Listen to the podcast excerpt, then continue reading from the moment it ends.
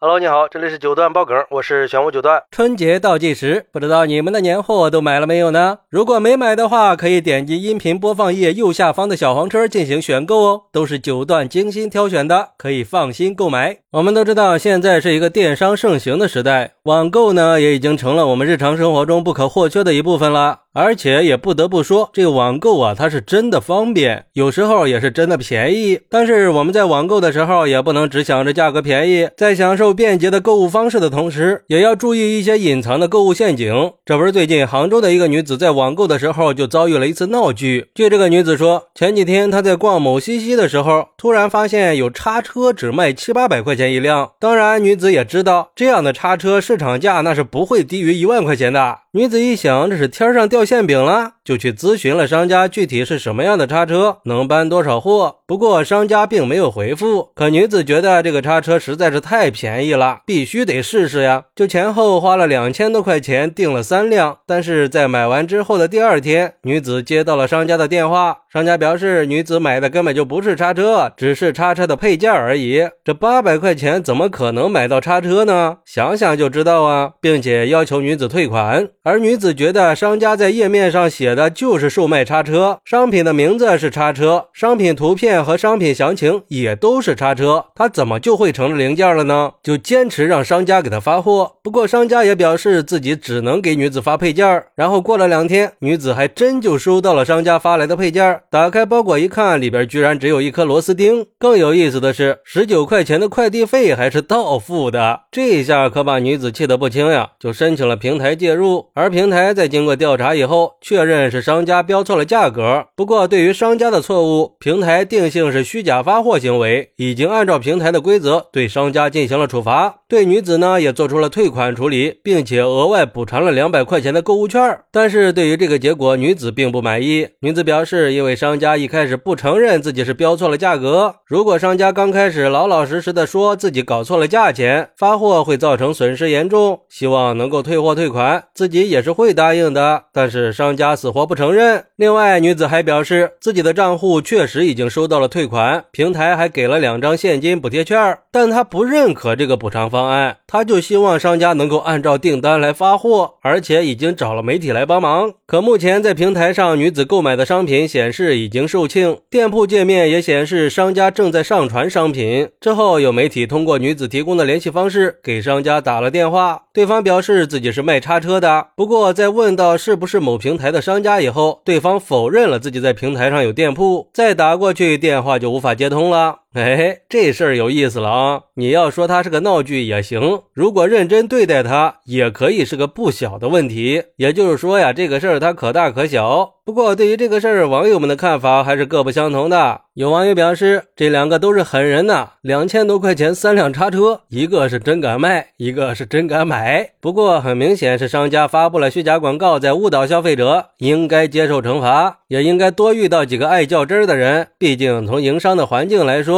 虽然女子的行为看起来有些故意的嫌疑，但是商家必须为自己的行为买单，不能赚足了钱的是你，一分钱代价不想花的也是你，不能老想着。用别人的原谅为自己的错误买单吗？还有网友表示，现在很多平台都有这种问题，我在某宝上也遇到过，付完钱了，他给你打电话说只是定金，尤其是那些卖宠物的、卖电动车的，所有卖家所有商品都是十块钱或者一百块钱，等你付完钱让你加钱，要不然你的定金可就没了。要我说呀，这就是平台的错，为什么会允许大量这种低价虚假引流的情况存在呢？平台的审核机制去哪儿了呀？这样的问题都审核不出来吗？还是说审核出来了，只是睁一只眼闭一只眼罢了？不过也有网友认为，一辆叉车不到一千块钱都敢买，这可是车呀，光是运费都不止这些吧？很明显，这女子是故意的，人家好几万的叉车，怎么可能几百块就让你买到呢？那人家这厂家还不得倒闭啊？而且人家商家都已经给女子打电话了，明确的说明了这是配件，为什么还非要人家发货呢？不就是想利用假一赔十的规则吗？嗨，不过要我说呀，这个事儿啊，各方都是有一定责任的。首先是商家，如果说真的只是标错了价格，那为什么不在第一时间跟客户主动的承认错误呢？就像女子说的，这样做的话，或许还有一定的缓和空间。但是商家在沟通完以后，发了一颗螺丝钉过去，还让客户付了十九块钱的运费，很明显是有激怒顾客的嫌疑嘛，也是很不明智的选择。而且据我了解，标错价格可不是说句话就可以解决的，这标错了价格属于法律上的误解，如果达到了重大误解。商家说标错了价，想要撤销合同，那就必须要经过法院或者仲裁机构来撤销，不是商家可以自行解除的，要不然就有可能会被认定是存在违约行为啊。当然，有没有达到重大误解，那是需要商家自己来证明的。